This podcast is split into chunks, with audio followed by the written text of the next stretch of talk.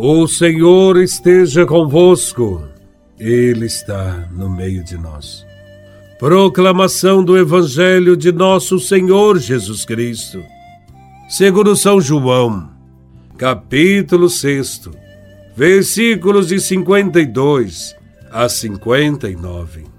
Glória a vós, Senhor. Naquele tempo, os judeus discutiam entre si, dizendo: como é que ele pode dar a sua carne a comer?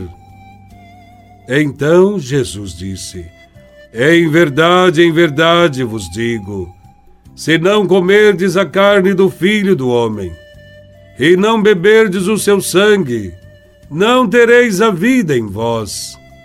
Quem come a minha carne e bebe o meu sangue, tem a vida eterna e eu ressuscitarei no último dia, porque a minha carne é verdadeira comida, e o meu sangue verdadeira bebida.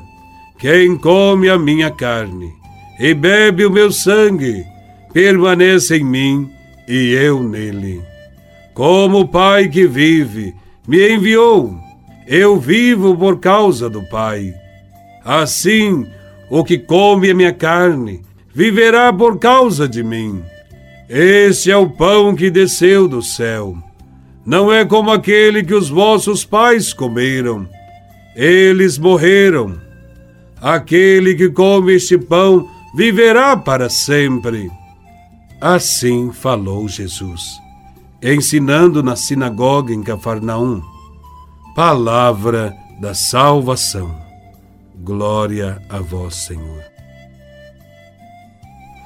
Na última ceia, Cristo cumpre a sua promessa e institui a Eucaristia, seu corpo e sangue, como um alimento verdadeiro e real.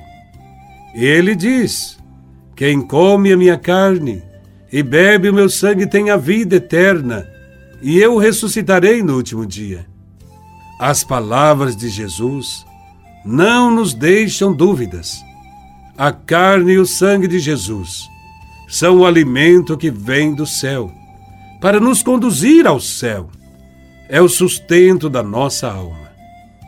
Mais importante que o pão de cada dia, para o sustento do corpo, é a Eucaristia, este alimento que se torna sustento para a alma e permanece para a vida eterna.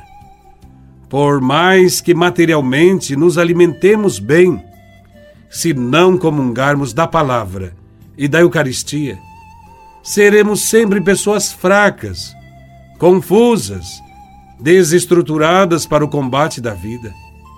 Nós somos aquilo que comemos, e na medida em que nos alimentamos do corpo e do sangue de Cristo, nós vamos ficando semelhantes a Ele, porque Ele vem habitar em nós pela Eucaristia, nós passamos a pertencer a nosso Senhor e Ele passa a viver em nós.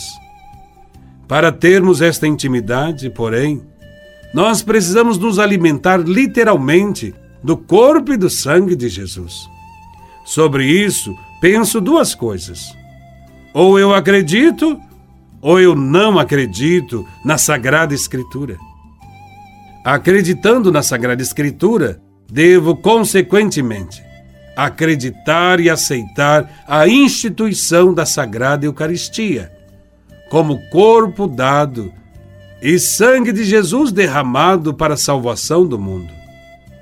Eucaristia, corpo e sangue de Cristo, são alimentos insubstituíveis para nossa caminhada rumo ao reino de Deus, à eternidade.